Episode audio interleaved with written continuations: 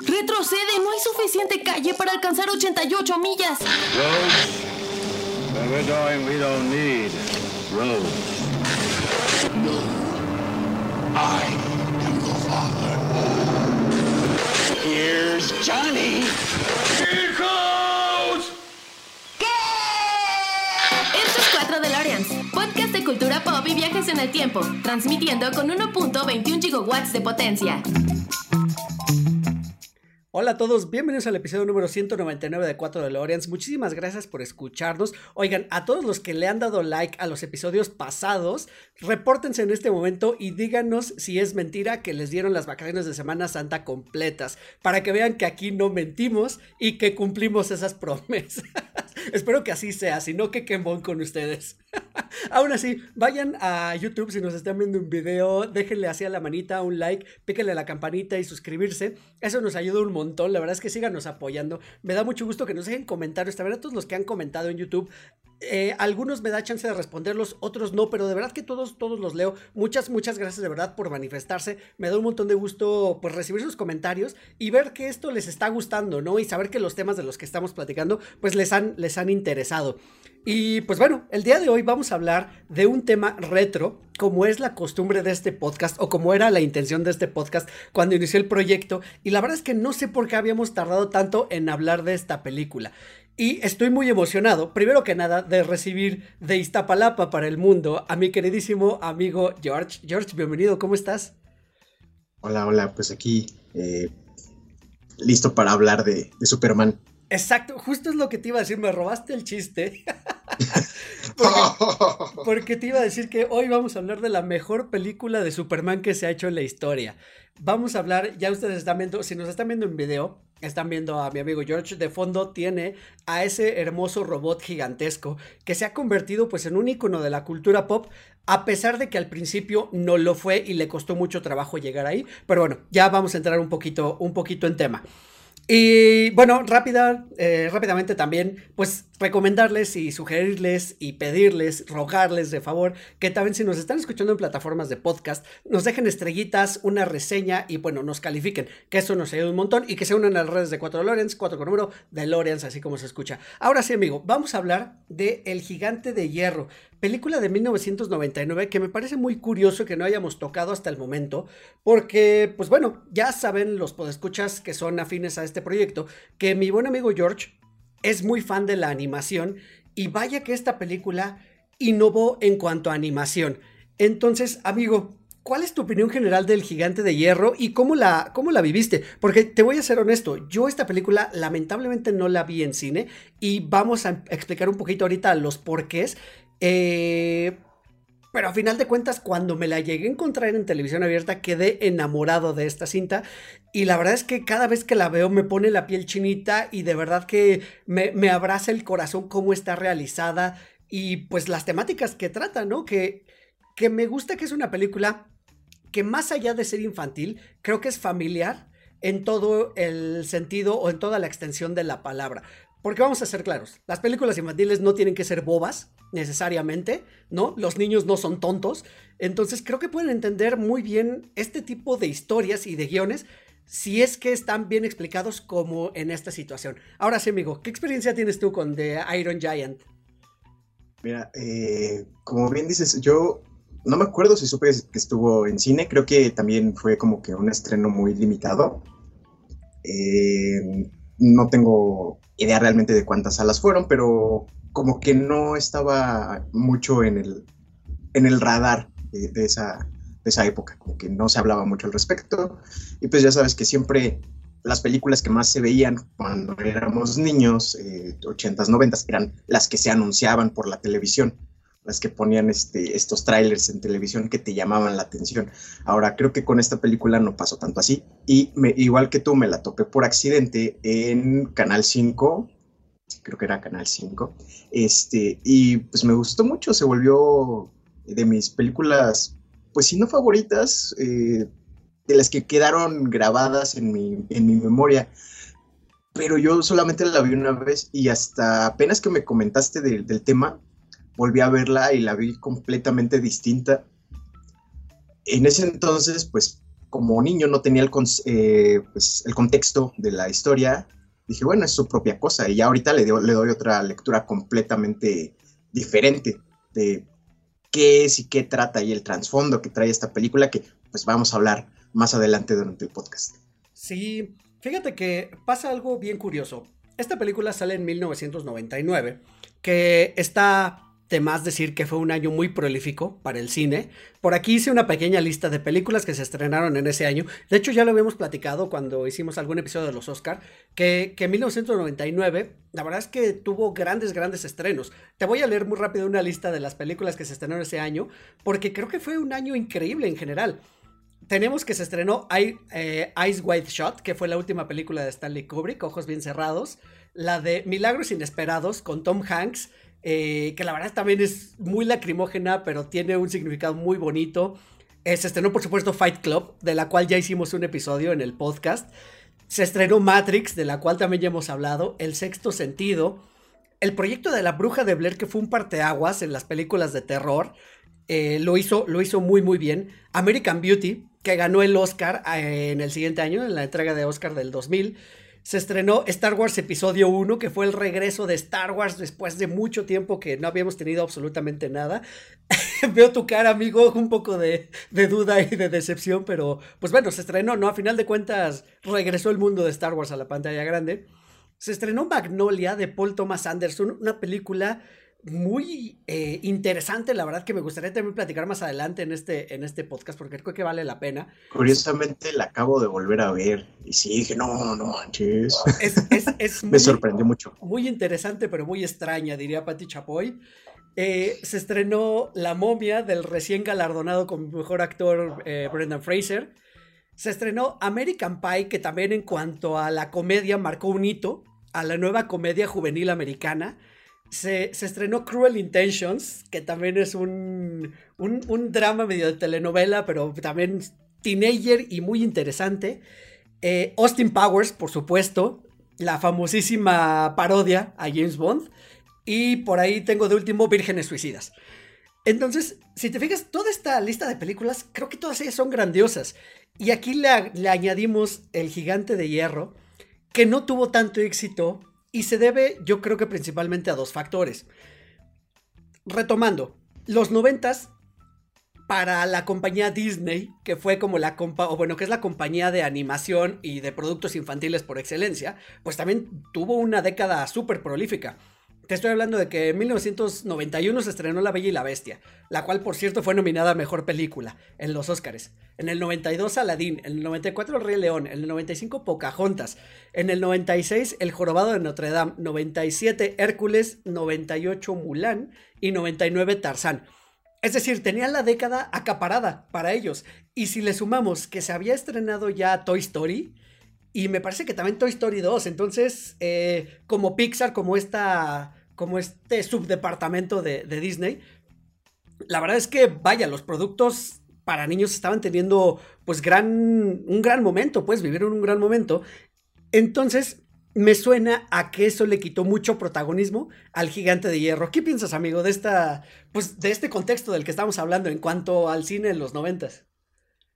Mm, híjole, no sé qué pensar. Creo que realmente pues, tenemos, seguimos arrastrando con esa idea que teníamos ya desde ese entonces o que se tenía la sociedad ya en ese entonces de eh, tratar muy pendejamente a los niños así de, ah, es que no le vas a entender porque es muy maduro, es que no, no te voy a explicar, te voy a llevar nada más a verla para que te calles.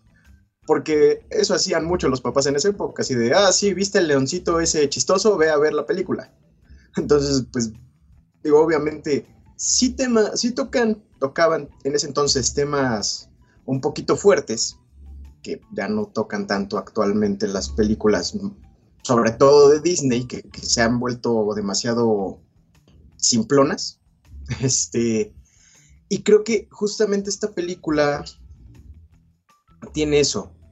¿Por qué? Porque les toca un tema sensible, por lo menos para eh, el país de origen, que es este, Estados Unidos, que es la Guerra Fría, que si me lo preguntas, mi opinión personal es así de, ay, pobrecitos de nosotros, nos están em, espiando los rusos, ay, ay, ay. O sea, así es muy de, de me, me, quejo, me quejo, sufro, sufro. Pero, pues para ellos es muy, muy delicado, sobre todo porque técnicamente estaba muy reciente. Entonces, creo que también eso le impactó un poco en, en el desagrado del público y que no le hicieran tanta propaganda. Sí, Sí, eso fue, eso fue uno de los, de los problemas, digamos, que tuvo que enfrentar esta, esta cinta. Y el otro, ¿sabes qué fue? Esta cinta es producida por Warner, por lo cual la podemos encontrar hoy en día en la plataforma de HBO Max. Entonces vayan a verla, véanla todas las veces que puedan, porque de verdad que es increíble. El problema HBO, fue que... patrocínanos. por favor. el problema fue que Warner el año anterior había sacado una película que se llamó Quest for Camelot. Una película que por supuesto no vi y que ahorita que estaba investigando en la tarde de qué iba y cuál era el tráiler y ver las imágenes, la verdad es que no la tengo presente para nada. Y entiendo que esta película fue un mega fracaso en taquilla y que además fue un fracaso en general, o sea, no, no entró en el gusto del público. Invirtieron muchísimo en marketing y no logró su cometido, no recaudó lo que querían. Eso hizo que para la siguiente película, que estamos hablando eh, ahora, que es El Gigante de Hierro, pues que Warner le quitara presupuesto tanto a la película y que no le dedicara nada al marketing. Si, si ustedes se fijan, hoy en día, cuando, cuando va a salir una película infantil, porque los productos infantiles venden, ya lo hemos hablado en otros episodios, la verdad es que salen un montón de cosas, o sea, sale el juguete, sale la lonchera, sale el cereal, salen este, las marquesinas gigantes con la película. Eh, ya no hablemos más de, Disney, por ejemplo, sabemos que Disney los parabuses por todos lados. Eh, DreamWorks también lo hace, ¿no? El gato con botas, yo recuerdo haberla visto en espectaculares por todos lados. Y el gigante de hierro fue algo que no tuvo, no tuvo marketing. Y creo que también eso le da gran valor porque la película, si bien por lo mismo no tuvo el éxito esperado en taquilla, poco a poco, con el boca en boca y con la ayuda de la recién estrenada tecnología de los DVDs, por lo menos en nuestro país, pues empezó a, correrse la voz de que era una buena película, y entonces hubo quien la rentó, hubo quien la compró, y, y de a poco se fue convirtiendo en una película de culto creo que lo sigue siendo y me gusta mucho eso, que una película de animación se haya convertido en esto, sobre todo una película tan bonita. Y es que como que es el año de las películas de culto, ¿no te parece? Porque también eh, Fight Club fue medio peluceada ahí por todo el mundo y ahorita pues es lo que es. Eh, American Beauty pues no creo que tanto, pero también como que fue menospreciada en su momento y ahorita también ya es la cosa American Beauty. Y creo que sí, tienes razón. Y esa película que comentas no la tenía fresca en, la mente, Quest for Camelot. Pero ahorita rápido, Google al rescate. Y sí la llegué a ver.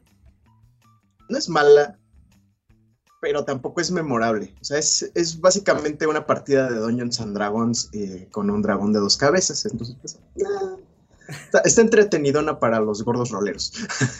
Y, bueno, las leyendas artúricas siempre son interesantes, ¿no? O sea, las leyendas artúricas, las historias de fantasía. Y ahorita que dijiste Dungeons and Dragons, se está estrenando en este momento la, la nueva película de Dungeons and Dragons, ¿no? Ah, sí, sí, sí. Yo, apenas voy a ir a verla, pero tal vez pidan si quieren que hagamos Reseña. al respecto. Que, escuché que escuché que está buena, ¿eh? o sea, que está, que es, que es comedia, que le tira más a la comedia, eh, pero que vemos facetas de los actores como Chris Pine, que no lo habíamos visto en esta faceta cómica, y pues parece que está interesante y que, tiene, que tiene buenas cosas. Entonces ya nos platicarás, amigo. Pero sí, lo vimos en faceta cómica, ¿no? O sea, tiene esta película horrible que no. creo que no pegó de, con Lindsay Lohan de la chica de soy chica, tengo suerte y me encuentro un chico con mala suerte e intercambiamos suerte. Ay, no me puedo acordar. O sea, creo que creo que la trama es medio genérica y me suena conocida. Sí, sí, sí, sí. Es, como Freaking Friday, pero con suerte. en lugar de cambiar cuerpos, cambiamos mi buena suerte. por tu mala suerte. este, pero sí, sí, hay que darle un chance. Eh, díganos, de nuevo, comenten, comenten si quieren reseña y video o podcast o donde nos estén escuchando o vayan al grupo a generar discusión. Exacto, exacto, exacto. El chiste es eso, que sigamos platicando y que intercambiemos opiniones. Entonces, bueno, eh, pues estos fueron como factores que le afectaron a la película, pero que a la fecha se ha convertido ya, como decíamos, en un icono de la cultura pop. Tanto que, por ejemplo, al robot lo hemos visto de pronto haciendo cameos en otras producciones. Y la verdad es que cuando yo lo vi, por ejemplo, en Ready Player One, me encantó, me encantó verlo porque eh, la primera escena en la que sale ese robot en Ready Player One es sentadito en el taller de, uno de estos personajes, como lo vemos sentadito en la, en la película, cuando está escondido como en este tipo de granero. Y, y, después pues lo vemos en acción, ¿no? Pelear ya en la batalla final en Ready Player One. Y pues es, es maravilloso. No, y es que ahorita Warner como que ha hecho mucho este transmedia.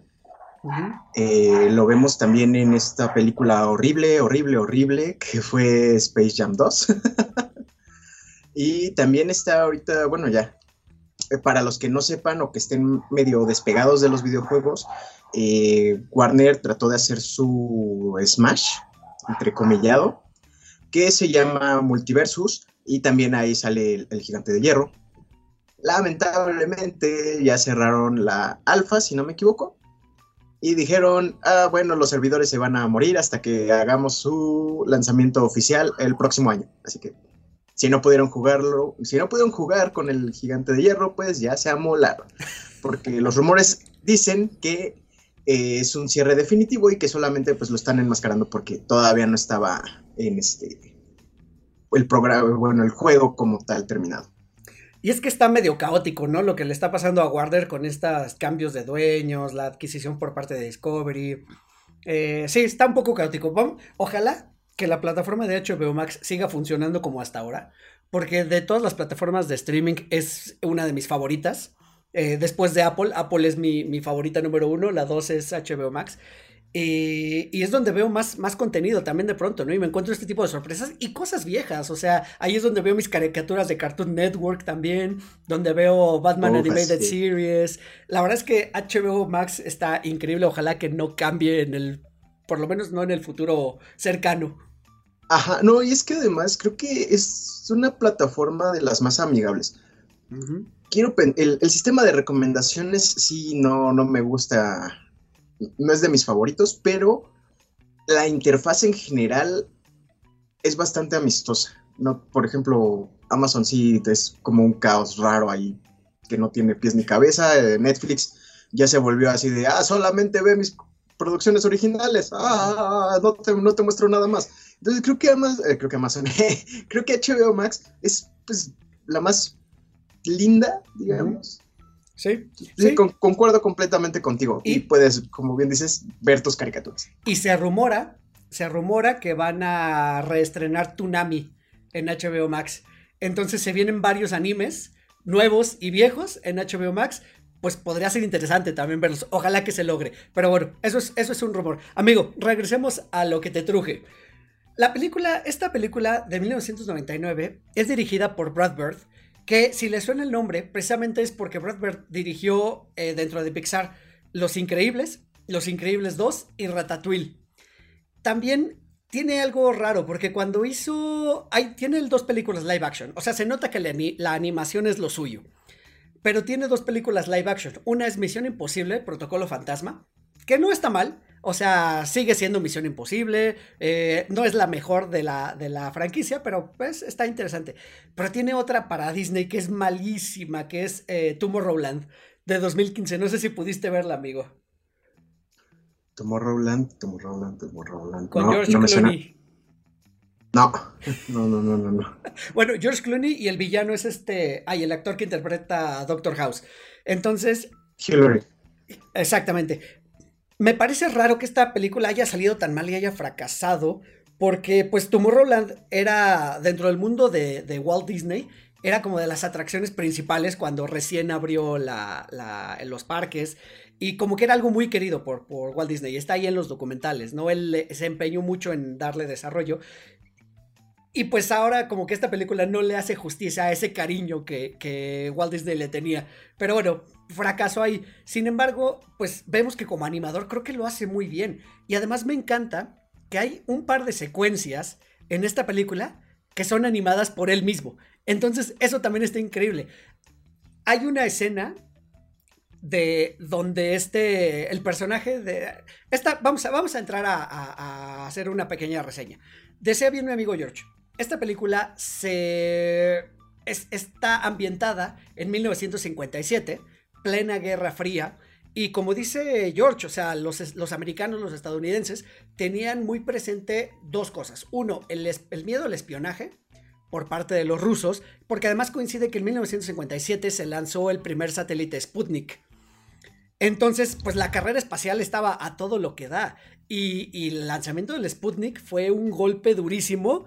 Eh, eh, en, digamos, en, los ánimos de los americanos, pues les ganaron a, lanzar eh, un satélite que diera vueltas a la Tierra y pues evidentemente tenían miedo de que les los estuviera espiando. Y número dos, viene también todo este miedo a la Guerra Fría y a la bomba atómica, porque pues ya sabíamos lo que las armas nucleares podían hacer.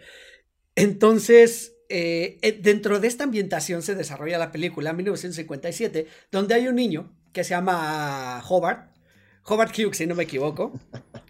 Que, ¿Quién le pone a su hijo Hobart? que no puedo dejar de pensar en Hogwarts, o sea, lo tengo como muy, muy metido. Pero bueno, el niño se llama Hobart y me gusta que se llama Hobart Hughes porque la película está inspirada en una novela de un autor eh, británico que se llama Ted Hughes.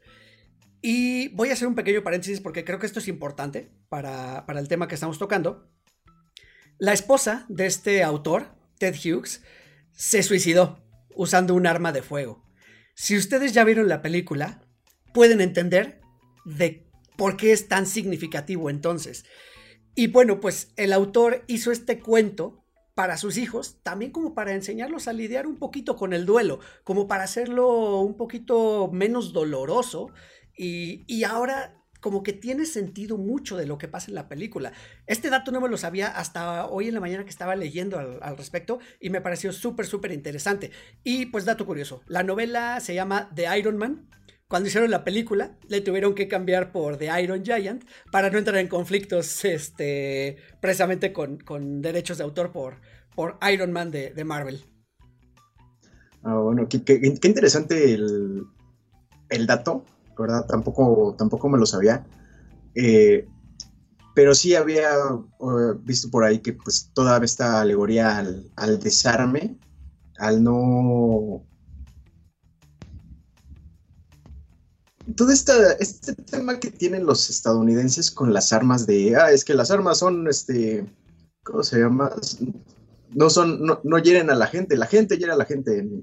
O sea, sí y no, pero aquí esta película te dice que pues es que es un punto gris. O sea, realmente las armas sí pueden herir gente y no siempre pueden protegerla. Precisamente de eso va, de eso va la película. O sea, en una lectura más profunda es eso, así de, pues sí, o sea, las armas son muy peligrosas y no siempre es la mejor opción. Y es como la lectura que tenemos al final de la película.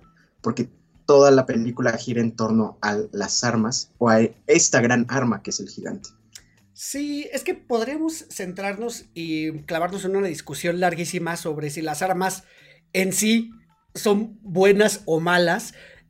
El arma en sí es, es, es, un objeto inanimado, como dices. El arma por sí misma no mata. Pero, pues, definitivamente estando en las, en las manos equivocadas, pues puede causar mucho daño infringiendo incluso la muerte. Entonces, de verdad que es una discusión de la que podríamos nunca salir. Pero como dices, o sea, dentro de esta, sobre todo en, épocas modernas, ¿no? O sea, esta discusión de donde, sobre todo, y sobre todo en Estados Unidos, donde ha habido tantas agresiones y tantas masacres con armas de fuego, no solo en escuelas a niños, sino en centros comerciales eh, y no solo por ideologías, o sea, no ha sido solo por, por ideologías o religiones, sino ha sido por mera venganza en algunos de los casos, no sé, o sea, es, un tema bien, bien complicado, pero esta película lo toma, la verdad es que creo que lo toma y lo aterriza de una manera que creo que sí, prácticamente cualquier persona lo puede entender. Y eso está bien padre.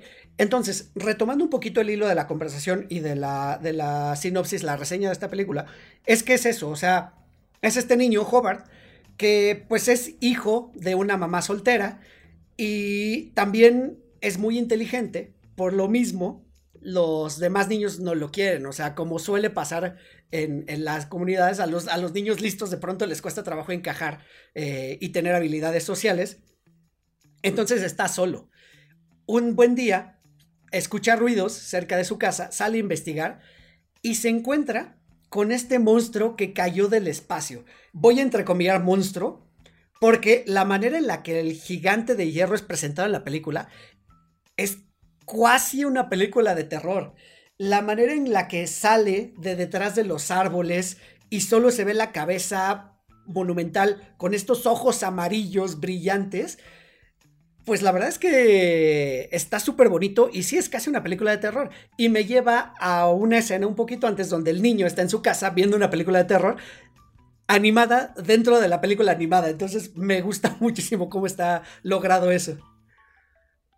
Ahora, ¿no te parece que rinde mucho homenaje a este cine clásico, justo de ese, de ese cine de la época? Sí Incluso esta escena, esta primera escena me recuerda mucho a, cómo, se narró la guerra de los mundos, así de cómo sale la, oscuridad y los ojos. Incluso desde el inicio, porque el inicio lo que vemos es a la Tierra siendo orbitada por este Sputnik, por este primer satélite. Y, e incluso el estilo de dibujo me recuerda mucho a las Merry Melodies, donde ponían este actores famosos, que ves que tenían estos rasgos como medio de caricatura callejera. Y justo estos, este, estos, dibujos, este estilo de, de dibujo, tiene estos rasgos muy distintivos en cada personaje. Las orejas son un poco desproporcionadas, las narices un poco grandes, no, no es este, antiestético como lo era en ese momento, pero me da mucho ese, ese mood, esas vibes a ese tipo de animaciones de, Warner Brothers de principios de los 50. Sí, y, sabes que agregar un poquito al punto de que Brad Bird se valió de todo lo que pudo para lograr esta película. Hay escenas de la película las cuales están animadas por estudiantes de la Escuela de Artes de California. O sea, un día, pues evidentemente le faltaba gente y dijo, a ver, voy a reclutar a los mejores estudiantes de la universidad para que me echen la mano, con, con a lo mejor con las escenas más sencillas, con algo que no sea tan, que, que, no tenga que ser tan espectacular, pero necesito ayuda para poder completar este proyecto en el cual estoy trabajando. Entonces, de nuevo, creo que se nota que es un proyecto que está hecho con mucho amor y pues eso está siempre, siempre, siempre se va a agradecer. Porque además es la primera película, y bueno, si estoy diciendo una tontería, me corriges, amigo, o ya me corregirá algún podescucha, pero me parece que es la primera película que combina animación eh, CGI con animación clásica de dibujos animados. Y esto es porque el robot está hecho en CGI, está hecho por computadora, y todo lo demás, los fondos, las personas, absolutamente todo el resto de los personajes y de los elementos son animación tradicional, dibujos animados.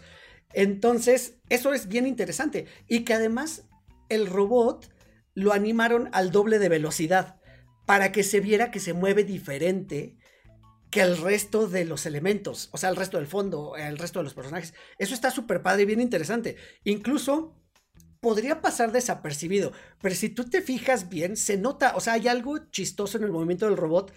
Porque, y es por eso, precisamente, porque se mueve al doble de velocidad. Digamos, si una animación tiene 24 cuadros por segundo, el robot tiene, creo que es, ahí sí ya les estoy yo mintiendo, no sé si es Técnicamente no sé si tiene 12 cuadros por segundo para que se vea que se mueve más rápido o 48 cuadros para que se vea que se mueve como con más detalle o más fluidez. La verdad es que ahí desconozco bien cuál es el término. algún puede escuchar que sepa de animación tal vez nos corregirá. Pero bueno, es bien interesante y de nuevo es, es parteaguas en todo esto de la animación que se empiezan a combinar esos estilos, ¿no? Que lo veremos sobre todo en épocas modernas. Ahorita ya lo hizo Gato con Botas, ya lo hizo Spider-Man into the Spider-Verse. O sea, como que muchas están tratando de hacer eso mismo. Sí, no creo que sea la primera porque de hecho pues empezó a, ver esto cuando empezó el boom de Pixar, se empezó a tratar de hacer eso. pero tiene el mérito de que lo hace muy bien. yo estoy poniendo, yo tengo aquí de fondo justo la, película, este, y no se nota la diferencia, no se nota eh, sobrepuesto el, gigante, eh, las interacciones que tiene con los escenarios y con los personajes, no se ven este como un pegote ahí como cuando hacían los primeros green screens que se les veía el outline, no, está muy, muy bien hecho eso. Eh, debo admitir, la animación es bellísima. O sea, todos los fondos, los personajes tienen eh, cada quien tiene su personalidad, cada dibujo tiene su personalidad. Y justo estoy viendo una, escena donde hay fondos, están preciosos. O sea, las nubes, las montañas, porque además no es de esas películas que pues se mantienen medio contenidas en su mundito, sino que se expande y eso también le ayuda a la inmersión mucho de la película. Y de nuevo, o sea, sí se ve diferente un poco, pero solamente cuando te pones muy observador. O sea, no, o sea, yo, de niño ni siquiera lo noté. Ahorita sí un poco, pero definitivamente es una gran obra de animación esta película. Claro. Hablando específicamente de la animación. Claro, claro, claro. Y además, eh, lo que yo mencionaba hace ratito, hay una escena que anima el mismo Brad Bird, que es... Eh, si ya la vieron la película, es una escena donde, donde Hobart está con su amigo Dean, se llama el, el chatarrero, y, está, y le sirve café. Y entonces. Artista, por favor, artista. Bueno, el chatarrero artista. Eh, le sirve café y entonces Hobart se pone, le da como un rush así de cafeína durísimo y está caminando y está temblando y está hablando. Eh, y la verdad es que la animación en ningún momento se ve torpe, o sea, se ve muy fluida. Se nota que el niño tiene un rush, hasta se le nota como ese ligero temblorcito de los nervios que tiene, de la ansiedad.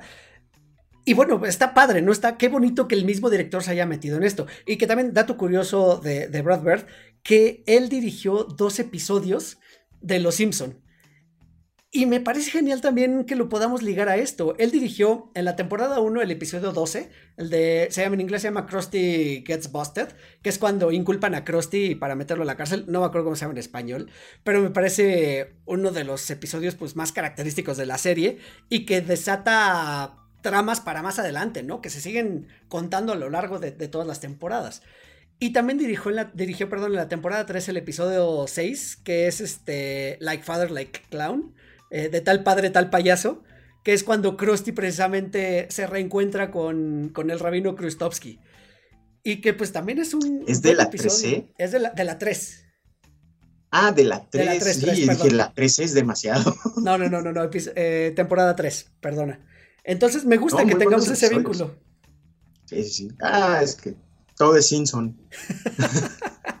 pues los Simpson a final de cuentas fueron una escuela, ¿no? Para muchas cosas, para animadores, para guionistas. Sí, claro. Pero qué curioso que puedas, que puedas ligar esto. Eh, y con esos episodios tan buenos.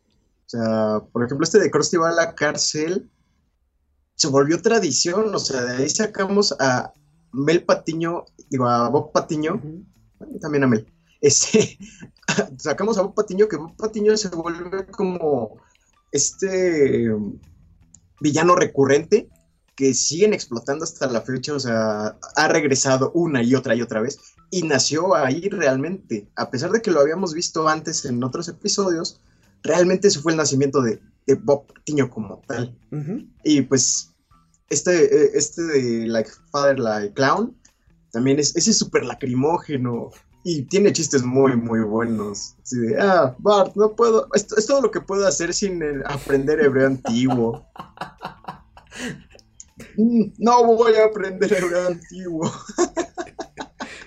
Claro, y que da pie también a muchos otros episodios donde los niños Simpson se dedican a resolver estos, entre comillas, misterios o problemas del pueblo, ¿no? Excepto sacar a Apu de la cárcel por desnudez. Pero ese lo, lo, lo resolvieron Lester y Eliza. Oye, otra cosa que quería, y hablando de Lester y Eliza y de niños, otra cosa que quería yo acotar y que me gusta mucho de esta película y que no lo noté en su momento hasta, hasta, esta, hasta esta vez que la volví a ver, y que me encanta es que Hogart, Hobart, Hogart, eh, es un niño. O sea, se siente como un niño, reacciona como un niño. Si tú piensas de cómo te comportabas a esa edad, pues dices, no, o sea, sí, sí soy un niño que, le dice mentiras a los adultos para tomar café. Sí. O sea, o, que trata de escaparse o que trata de tener sus, aventuras que parecen tontas para los adultos, pero pues para él es algo interesante. Y, me gusta mucho cómo está construido este personaje, más allá de su trasfondo, de su historia previa y el crecimiento, su base está muy bien hecha. O sea, se siente muy real. Y creo que también eso tiene que ver con un poco con, con el problema que tuvieron de empatizar las personas con él, porque no es como un héroe clásico. Sí, eh, sí va desarrollando, se va creciendo, va aprendiendo, pero es un, niño muy torpe de inicio. Y eso es parte de su encanto. Sí, y mira, yo creo que aquí hacemos el, disclaimer de que vamos a empezar a hablar con spoilers. Si no lo han visto, si no lo han visto, no sé dónde han estado metidos estos treinta y pico de años. Pero, eh, no, 30, no, todavía no, 1999. 23, 23 años. Eh, vayan a verla y regresen porque vamos a empezar a hablar un poquito con, los spoilers. Y acotando también y sumando lo que decías de Hobart, me gusta mucho también porque precisamente es eso, es un niño que se comporta, como dices, como niño. Recién que descubre al, al, robot, lo primero que hace es ir con su mamá y decirle, mamá, vi un hombre gigante, es un robot, lo encontré, cayó del espacio, ¿sabes? Como que haciendo alaraca de que se encontró algo como, como haría un niño, ¿no? O sea, un niño... Sí, pues, o sea, está emocionado y lo vas y le dices a la gente con la que confías, vas y le dices a tu mamá, vas y le dices a tus amigos, porque, porque pues es algo novedoso para ti. Y que además es clave que nos presentan una ligera o una pequeña backstory del niño, donde nos dice que le gusta adoptar mascotas. ¿Recuerdas al mapache? Yo sí recuerdo al mapache. Y pues está en su naturaleza. por lo que voy a hacer, no voy a hacer, no quiero hacer un escándalo. Se baja el cierre. y, bueno, eso, eso suma a su personalidad. Sabemos que es un niño que tiene esa bondad de corazón de, de adoptar, pues, criaturas en todo sentido, ¿no? Y de todos tamaños, como ya lo vimos ahora, ¿no? Porque termina adoptando como amigo a este gigante, de que sí, al principio le teme y se echa a correr como cualquiera lo haría, pero después cuando ve lo que le está pasando, no lo deja sufrir y lo ayuda. Y se vuelve como esta relación mutua de este robot que cayó del cielo, que nadie sabe de dónde viene, nadie sabe cuáles son sus intenciones, pero pasa algo bien curioso, y aquí es donde entran los spoilers. Como niño, o si te has fijado, o, si lo has notado también, y ustedes pueden escuchar, generalmente los niños no le tienen miedo a la muerte. O sea, no le temen a lo desconocido, van y experimentan. ¿No? Muchas veces, pues sí, puede ser peligroso, o en, la mayoría de los casos. Y los adultos, en realidad, estamos ya orientados a temerle a lo desconocido. Y es el caso de esta historia. La primera reacción de los adultos cuando conocen al robot es asustarse, defenderse y agredirlo. Y el niño no, el niño después de que se asusta, pues va y la curiosidad lo impulsa a conocer al robot y a entablar esta amistad con él. Entonces eso es bien interesante, ¿no? O sea, los humanos disparamos primero, por eso, por eso no nos han visitado los extraterrestres. O tal vez ya nos visitaron. Y ya los matamos. Así, cayeron en China y bueno. Se los comieron creo que también eh, otra cosa importante que, en el contexto histórico en el que está situada esta película nos da una lectura interesante de cómo se comporta Howard. ¿Por qué? Porque tiene todo, o sea, él está inmerso en el pánico de, eh, del Sputnik, que vemos que en el contexto donde él se desarrolla, realmente no saben qué es pero saben que tienen que temerle.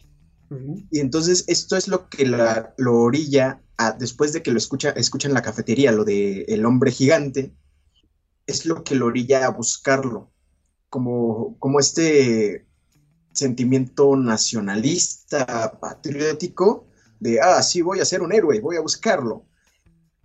Y entonces creo que eso fue, ese, o sea, va muy bien conducido todo eh, en, en general. El entorno está muy bien construida la historia. ¿Por qué? Porque te dicen que su entorno es lo que lo orilla, o es lo que lo va llevando a hacer lo que hace. Más allá de su entorno familiar, que sí importa mucho, su entorno social.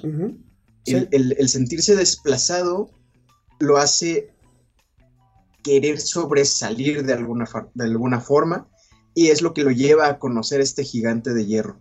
Y ya después lo vemos comportándose como niño jugando ahí con él con un juguetito. Sí, y que, sabes que hablando de este contexto, me causa mucha gracia y no conozco bien cómo haya sido la historia en esos años, pero vemos a los niños en la escuela que les están poniendo una película de qué hacer en caso de un ataque nuclear.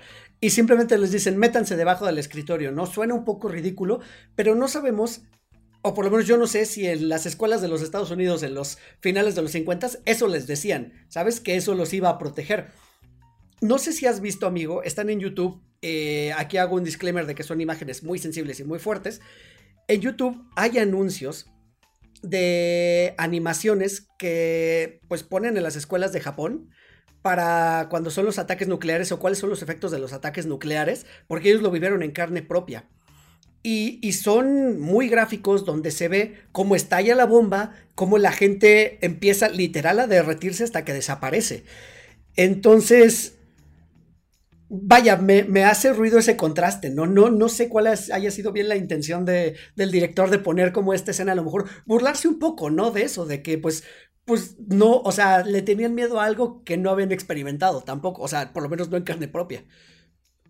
Pero es que sí, eh, si hacen ese tipo de, cosas, incluso eh, se dice que se hacían simulacros de bomba, de pónganse bajo su pupitre o vayan al refugio o tal y cual.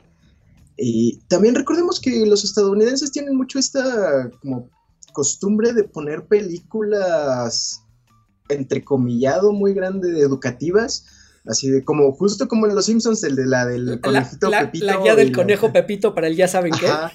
Exactamente. Entonces, pues no, no se me haría raro también, eh, regresando justo a la Warner Brothers, pues tenían mucho esto de hacer la propaganda, eh, la propaganda militar animada.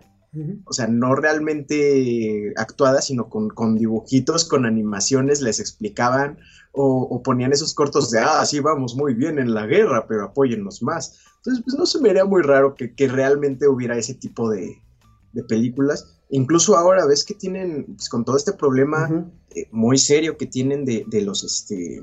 Los tiroteos. De los tiroteos en las escuelas, tienen... Eh, sus, reuniones y sus este, simulacros de tiroteo. Entonces, te digo, no se me haría nada raro que sí lo hubieran hecho en ese momento, con toda la amenaza de, pues, el espionaje y eh, el tema que tienen de, pues, los conflictos que tenían en ese momento de que en cualquier momento pueden ser atacados. Claro. Sí, no, no, no. O sea, en ese tiene sentido. Lo único que me causa, te digo, como gracia es eso, ¿no? Que, que pongan algo tan ridículo como viene una bomba, métete abajo de tu escritorio, porque en la misma animación, ¿no? Cae la bomba y alrededor hay un cráter y en medio quedó el niño abajo del escritorio, ¿no? Solo, lo único que me causa gracia, que no entender un poquito la, la intención, pues, de poner como, como esa animación en ese momento. O sea, entiendo por qué se ponía la, la o sea, por qué están como esa animación tratando de decir que eso pasaba en ese momento, dándonos más contexto, simplemente como que el llegar al ridículo de, ¿sabes? Como hasta parece parodia en algún punto. Pues justo es así como la, ironía, o sea, si pones atención, de fondo está, está burlándose de los, del pensamiento de ese momento.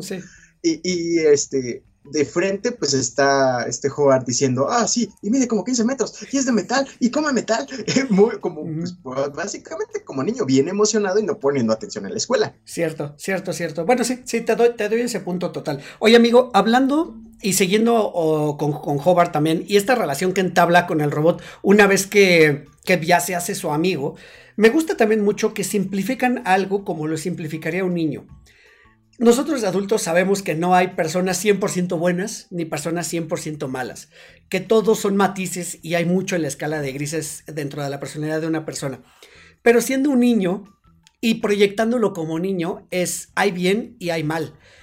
Y él guiado por este mundo infantil en el que vive de películas y de superhéroes, incluidos los cómics de Superman, que es un superhéroe que a mí no me gusta por ser lo ñoño que es, pero bueno, tiene, tiene sentido que pues para un público infantil pues tenga que ser como a lo mejor más fácil, ¿no? Interpreta a este como el bueno, bueno, bueno, bueno, bueno, ¿no?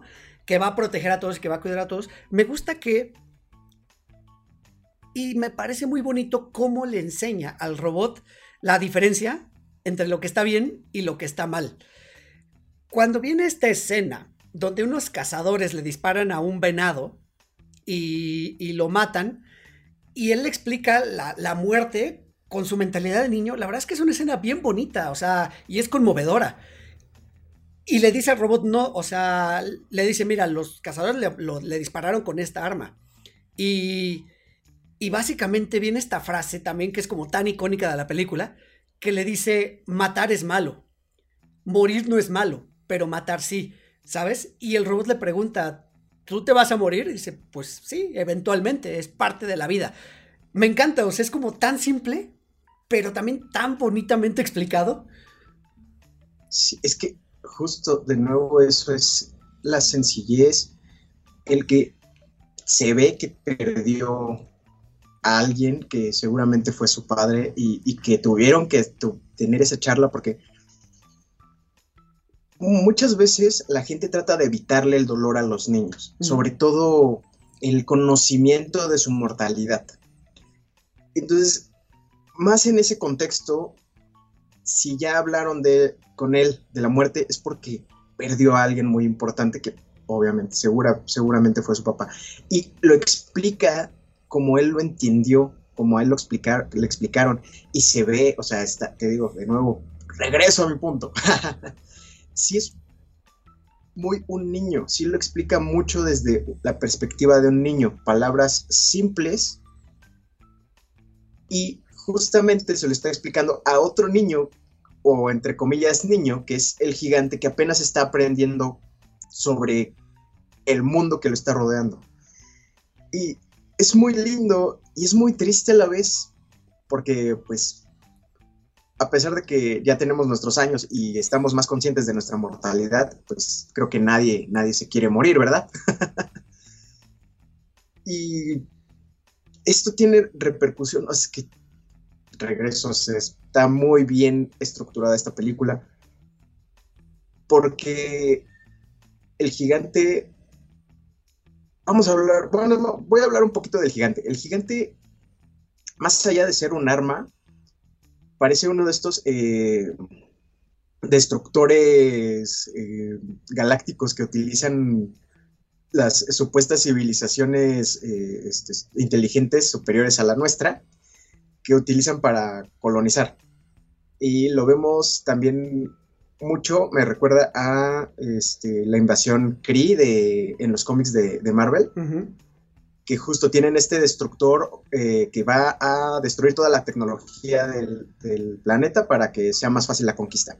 Entonces creo que tiene mucho que ver con eso porque vemos que el gigante no ataca directamente a las personas o a las cosas, ataca a las armas, como que su objetivo es desarmar a la población del planeta.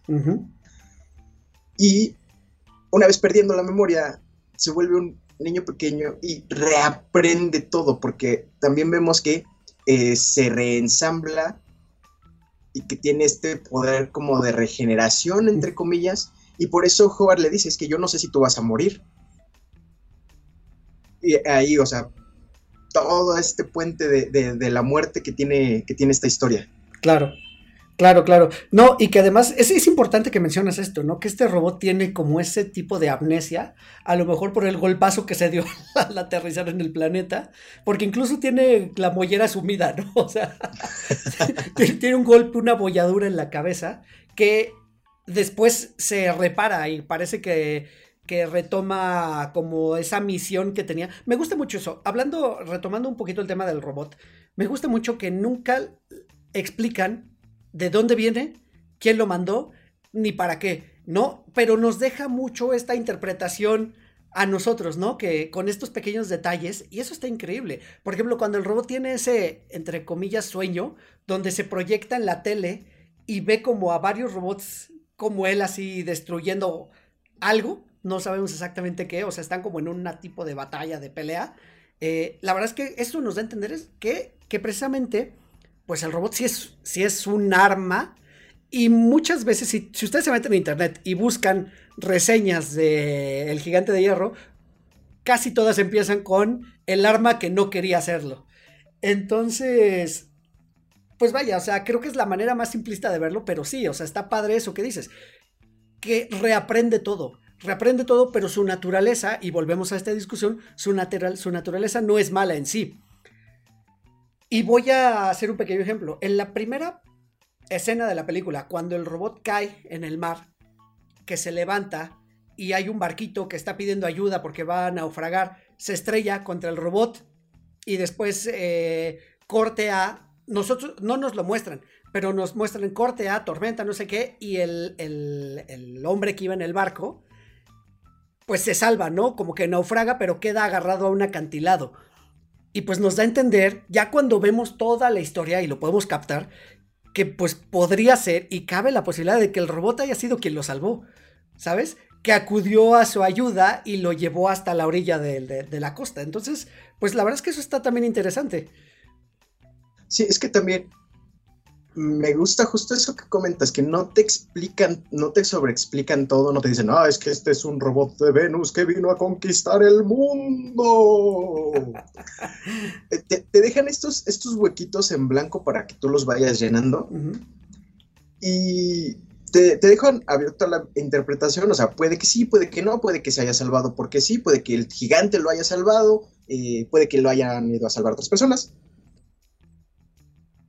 pero te queda, así, te queda abierto a tu criterio. Vale. Y eso es bonito en parte porque son cosas que pues realmente, a pesar de que no son tan relevantes, pues puedes tú decir, ah, o sea, el gigante era chido, o el gigante lo dejó ahí y ya se fue.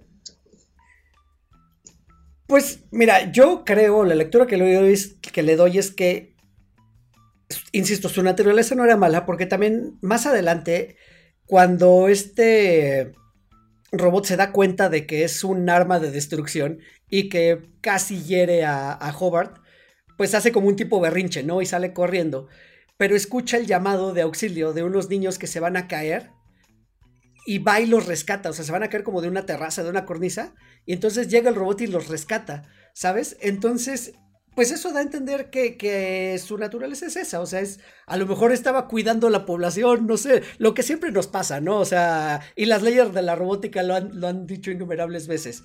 Eh, o sea, los robots están para, para, para cuidar a los, eh, a los humanos, ¿no? Y después ya se vienen todas estas tramas de ciencia ficción donde los humanos no se saben cuidar solos y bla, bla, bla, bla, bla, bla, y Matrix, Terminator, etcétera. No, no, sé, yo digo que ahí ya, ya estaba muy eh, evangelizado por Howard y por la palabra del santo Superman. Ah, claro.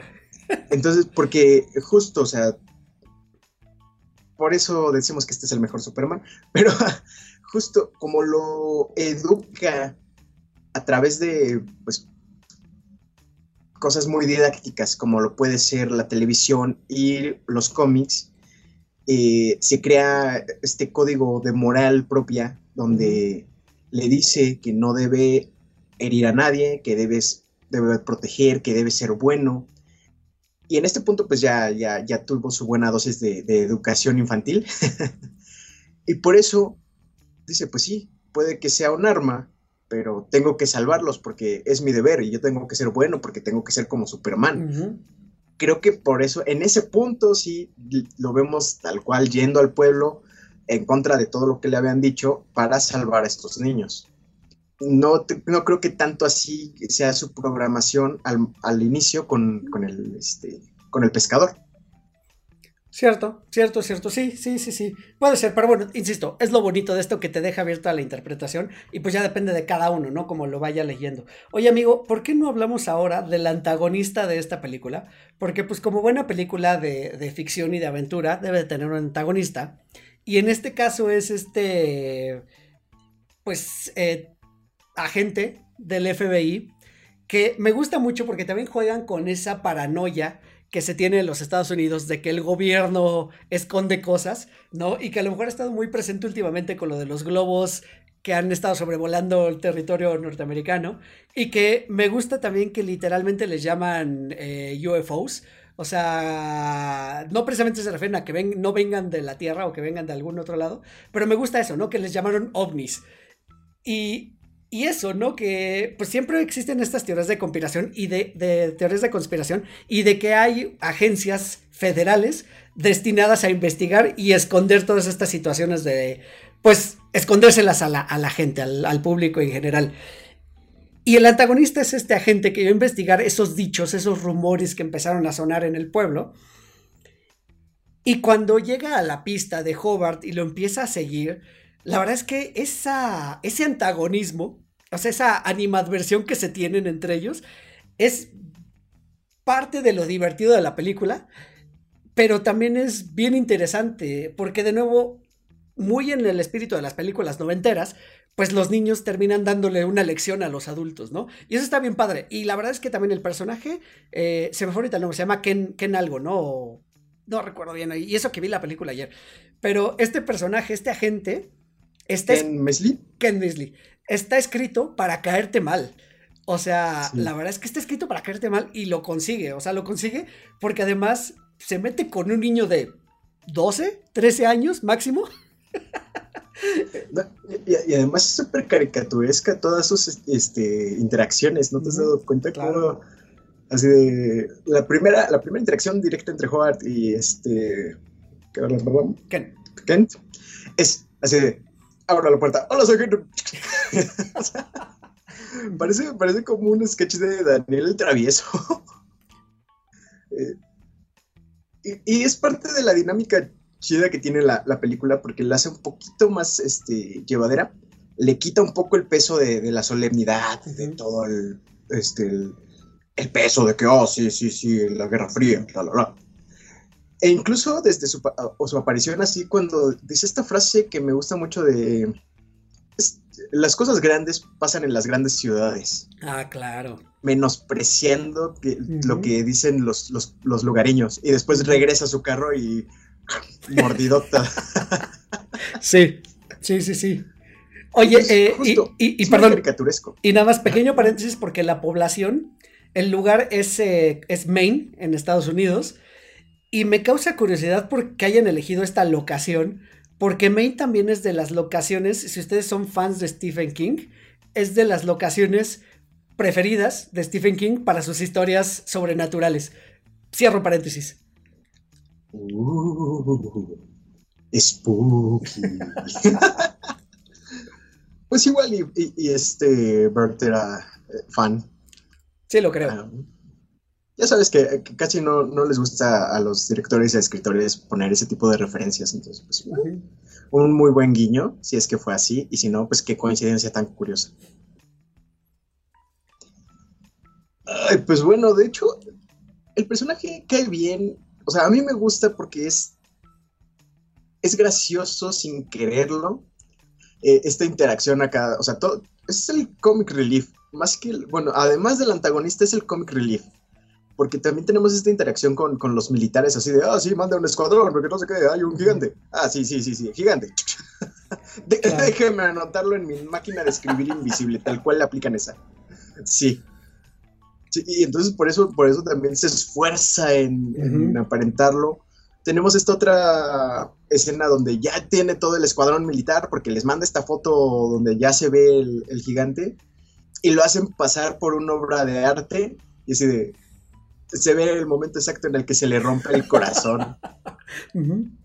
o sea, y el único momento fuerte es ya al final de la película, donde pues sí eh, hace esta cosa horrible de mandar esta bomba uh -huh. directamente hacia el gigante y no le importa a quién, a quién pueda dañar. Es, Eso sí es, es, lo más fuerte de, de, de este personaje en específico. Es que de hecho el personaje en sí mismo es despreciable porque tiene unas ínfulas de grandeza que también lo impulsan a hacer ese tipo de cosas, a, a querer sobresalir a como dé lugar. queriendo hacerse notar y que le crean, precisamente hace un montón de cosas que son, que son terribles. Si tú recuerdas, cuando no le quiere, eh, o bueno, cuando, cuando por fin descubre que Hobart tiene una relación con el, con el robot, pues lo encierra prácticamente en el granero y le dice, o sea, lo, lo obliga diciéndole que si no le cuenta dónde está el robot, lo puede separar de su mamá porque él trabaja para el gobierno. Entonces, pues, haciéndole creer al niño que tiene el poder para, para hacerlo. Cuando también, seguido de esa escena, lo, lo droga, lo droga y lo duerme. O sea, para que el niño no pueda interrumpir que él llame al ejército y vayan a, a la, ubicación donde está el robot. O sea, se hace cosas muy despreciables. Lo cual también vuelve muy hilarante las situaciones donde Hobart le da la vuelta. Me encanta esta escena donde se están aventando ese duelo de, miradas, cada uno desde su cama. Evita, a ver, quién se queda dormido. es una escena súper graciosa. O sea, y al final Hobart termina ganándole la partida en esa ocasión. Entonces, o esta escena, esta escena con la malteada así de ya cuando según quieren ser amigos. Ah, claro. Que decide, ah, sí, entonces trituras el chocolate y lo pones encima y le revuelves hasta que quede este todo homogéneo. Y ya pues le dio chocolates con laxantes. Sí, sí, sí, sí, sí, sí. Pero, y, a lo que iba es eso, o sea, que, que el, pues el personaje de Kent es deleznable en todo sentido, sobre todo cuando se ve herido en su orgullo porque no le creyeron acerca del robot y digamos que viene este giro donde el robot se descubre a sí mismo por salvar a estos niños, el pueblo se da cuenta de que no es malo, pero el ejército, de nuevo, como la buena costumbre, es dispara primero, pregunta después. Eh, incluso Kent les dice, o sea, llega Dean, que es el amigo del niño, el, el artista chatarrero, les dice, no disparen, el niño está con él. Y Kent les dice, el niño está muerto, hay que dispararle antes de que dañe a más gente. O sea, valiéndole que en el fuego cruzado puedan matar a Hobart, ¿no? Antes de lo que explicas de la bomba. Sí, o sea, no, no tiene escrúpulos, totalmente de acuerdo con eso. Eh, y justo este teléfono descompuesto de, ah, sí, no, tiene el niño. ¿Y qué, dijo? Que, mató al niño, atáquenlo. Sí, pero creo que sí, o sea, hizo cosas como que va escalando más bien, o sea, va de, menor a mayor, o sea, y lo peor, lo peor que puedo hacer fue eso de, en este momento de, tengo que obtener mi, medallita, mi estrellita dorada, bombardeenlo. Entonces, ahí fue lo peor porque ni no le importó ni siquiera su propia vida. Sí. O no fue consciente de que arriesgó su propia vida. Sí. Sí, sí, sí, sí, sí. Sí, y que me parece también que es un cierre redondo a toda esta paranoia de la bomba, porque al final el peligro era real. Lo que no se imaginaban era que fuera a venir desde su mismo, de su mismo país, ¿no? O sea, bueno, del, del mismo, entre comillas, bando. Y también me gusta la conclusión, porque en esta amnesia que tiene el robot y que y en esta educación que va recibiendo de Hobart y que le dice que, que puede ser como Superman, eh, y que incluso aprende a, o recuerda que puede volar. Eh, ah, bueno, y, tiempo. Antes de ahí me voy a regresar a algo bien rápido e importante.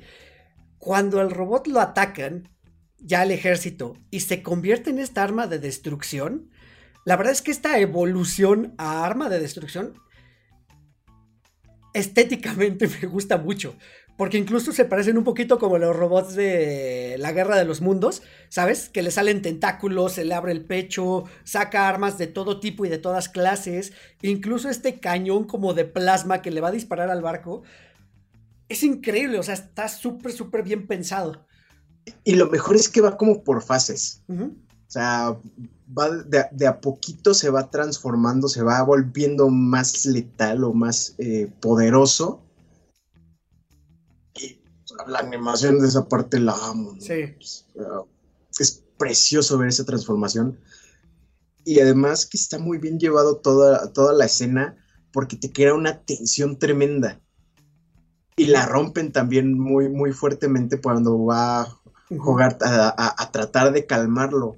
Porque en este momento pues ya se reparó su abolladura, ya está full en modo arma, pero aún así Howard no, sabe esto pero, pero aún así puede, pudo más su amistad y, y este, este, este tema que to- tocan medio por encima, que, tiene, que le dice que pues, es que si tienes alma, o sea, si, si, si eres un ser sensible, te Claro. tuve que educar, pero si eres un ser sensible. Y en este momento se pone patente eso, porque al momento de decirle, es que no, no, no hagas daño, se detiene, se detiene en seco y re- repliega todas sus armas.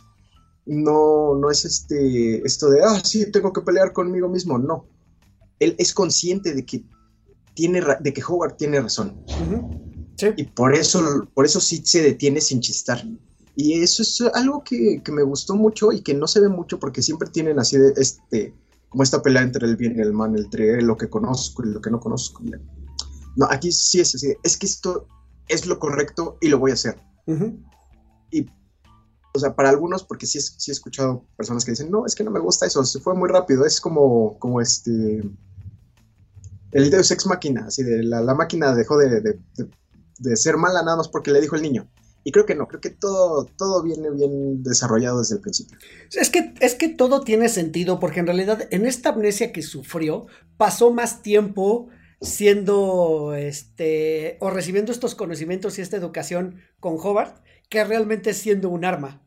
Entonces tiene sentido que su, su espíritu principal sea el espíritu bondadoso, ¿no? Que haya sido así adoctrinado a los Superman. Entonces tiene, tiene mucho sentido. Incluso esto que mencionas del alma está padre, porque en esta conversación de nuevo sobre la muerte, le dice, las almas no mueren, las almas se van allá arriba. Y entonces también tiene sentido porque, y hace sentido al final, porque el robot entiende que para ayudar a la población se tiene que sacrificar. Y que como le dijeron que tiene alma, entonces esa alma no va a morir. Y sacrificándose se va a ir al cielo. Y me gusta mucho porque retoman de nuevo o hacen esta homenaje o referencias a los cómics de Superman, donde Superman sale de la Tierra con una bomba para que explote fuera y no dañe a la gente, ¿no? Y que lo hemos visto también innumerables veces, o sea, el acto de sacrificio que muchas veces es de redención, aquí es sacrificio puro por, por el corazón, ¿sabes? Entonces eso también está bien, bien bonito. Sí, además, justo eh, Superman fungió un tiempo también como publicidad eh, de la guerra. Sobre todo por la época en la que salió, que corríjanme si me equivoco, para, fue para tiempos de la Primera Guerra Mundial. Este. Y que hagan este paralelismo. De hecho, esta parte donde está pues en el, el depósito de chatarra y se pone, se hace su S de Superman y dice que yo soy Superman. Está súper lindo. Y justo vuelve a rematar esta parte de su sacrificio diciendo, "Pues yo soy Superman.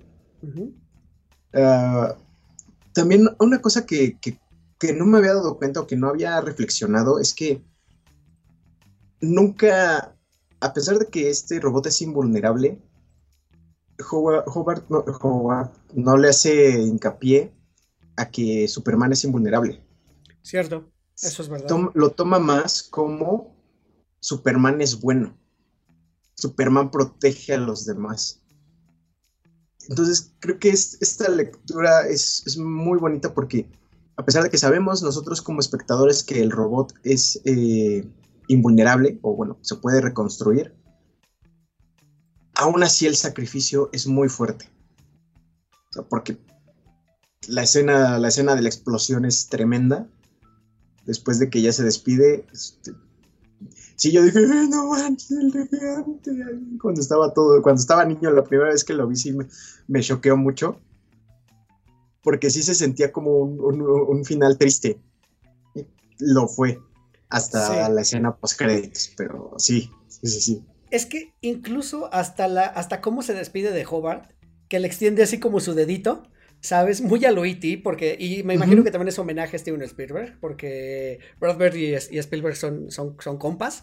Entonces, o sea, hasta eso está, está, está emotivo, pues, está, está bien padre. Y como dices, de hecho, si me preguntas, a mí ya se me había olvidado que el robot se puede reconstruir solo para este punto. O sea, como que lo tocan muy rápido y, y no recaen en eso, ¿sabes? A cada rato. Entonces, eso, por lo menos en mí, hizo que no recordara que el robot podía reconstruirse. Y que al final de la película sí estuviera así de, ah, desapareció, ¿sabes? Porque incluso... y, y, es bien bonito detalle, o sea, ese final donde le entregan a Hobart la única pieza sobreviviente del, robot y, y, que en algún momento la pieza se despierta y sale a buscar, pues, dónde está el resto del cuerpo. Está increíble, ¿no? Y lo que eso nos dice que el robot evidentemente va a regresar en algún punto, eventualmente. No sabemos cuánto tiempo se va a tardar. Avengers Infinity. The Iron Giant will return. en la liga, en la segunda parte de la Liga de la Justicia de Zack Snyder. podría ser, podría ser, ¿por qué no? Pero bueno, o sea, la verdad es que eso está, eso está bien bonito. O sea, creo que el final, pues es eso, es, es emotivo 100%, ¿no? Y, vale mucho la pena. O sea, lo veas de niño o lo veas de adulto, o sea, pega, pega por todos lados, sobre todo por todo este desarrollo de personaje que ya fuimos teniendo, ¿no? Que esto se da mucho de pronto con estos personajes que son, pues que son como puros de corazón, ¿no? O sea, esos podrían parecer bobos y simplistas en algún punto, pero la verdad es que también tienen como ese encanto, ¿no? De... De Mob Psycho no vas a estar hablando, es ¿eh? justo, justo me acordé de Mob. Por cierto, Ben Mob Psycho me la recomendó mi amigo George y es un anime espectacular. Y también se rumora que junto con este Tsunami puede llegar a HBO Max pronto. Entonces ahí estén pendientes. Tres temporadas muy cortas. Los episodios duran 22, 23 minutos cada uno. Y es una chulada, chulada de anime. Oye, amigo, para cerrar con el tema de, The Iron Giant, eh, no sé si quieres comentar un poquito sobre las actuaciones de voz. Híjole, yo, yo me casé, desde la primera vez que lo vi, lo vi en, español, así que me casé con el, con el doblaje. Entonces, estas dos veces que la he visto desde que me comentaste, la volví a ver en español. No quise entrar, pero me sorprendió que La Roca es el gigante. Digo, La Roca Vin Diesel es el gigante. que Vin Diesel es el gigante, que habla poco, pero por lo menos habla más que solo decir I am Groot. desde ahí, desde ahí se veía su, su carrera de actuación de voz. pues sí, un poco, ¿no? ¿Qué pensarán, no? Que lo hayan. O sea, ¿lo habrán casteado para decir I am Groot por haber visto El Gigante de Hierro? ¿Cómo habrá sido ese cast? No, no, no me queda muy claro. y bueno, y que también aparece Jennifer Aniston eh, haciendo la voz de, Annie, que es la mamá de, de Hobart. Y este, y que bueno, en español, la verdad es que es una actriz de doblaje, no, no es como Start Talent, pero pero bueno, creo que está, muy bien actuado. O sea, las actuaciones del doblaje también son, son padres porque, por ejemplo, bueno, la voz de, en, Estados Unidos es, eh, se llama Ellie Marienthal, que ahora es un señor, como tú y como yo, amigo, pero en 1999 era un niño. Entonces me gusta, ¿no? Que es un niño con voz de niño. Y aquí en el del doblaje en español latino, también es un niño el que hace la voz, no es, no es como de pronto utilizan a las mujeres a hacer voces infantiles. Entonces eso también está muy, muy, o sea, pues está padre, pues, que completa la personalidad del personaje. Sí, claro, y es difícil hacer eso porque pues un niño crece muy rápido, entonces para hacer una, para doblar una serie con la voz de un niño tienes máximo tres años. Pero en, la en, unas, en las películas tienes esa área de oportunidad de que pues un niño puede doblar una película sin problemas.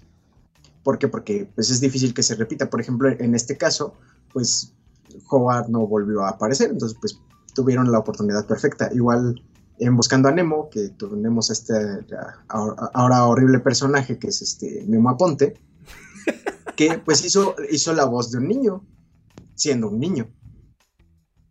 Claro, mira, estoy viendo, el actor de doblaje de Hobart en 1999 tenía 12 años, precisamente. Se llama Héctor Emanuel Gómez Gil Guzmán, un nombre muy artístico.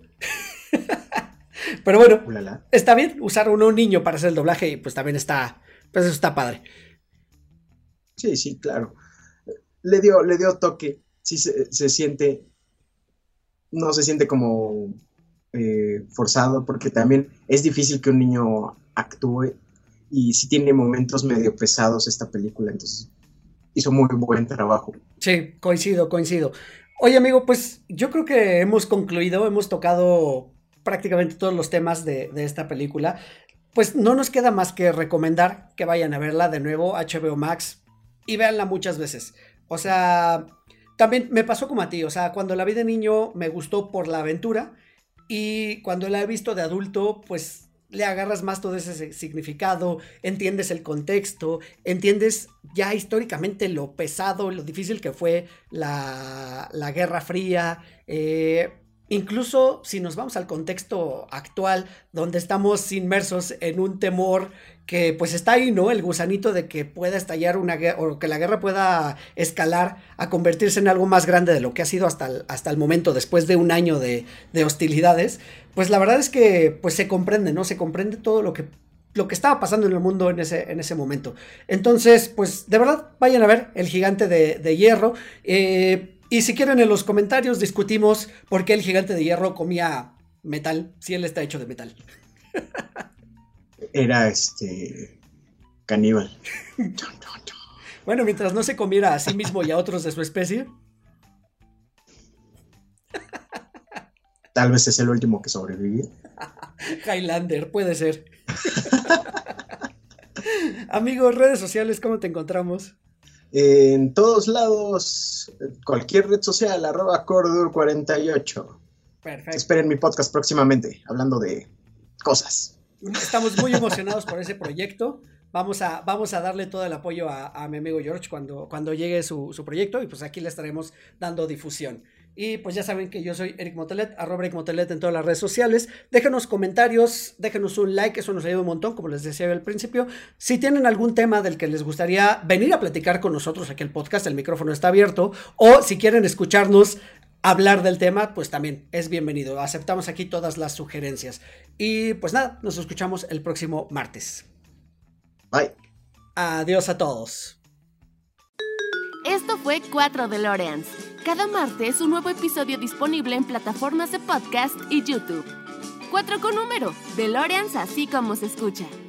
Conducción y concepto, Eric Motelet. Voz en off, Poli Huerta.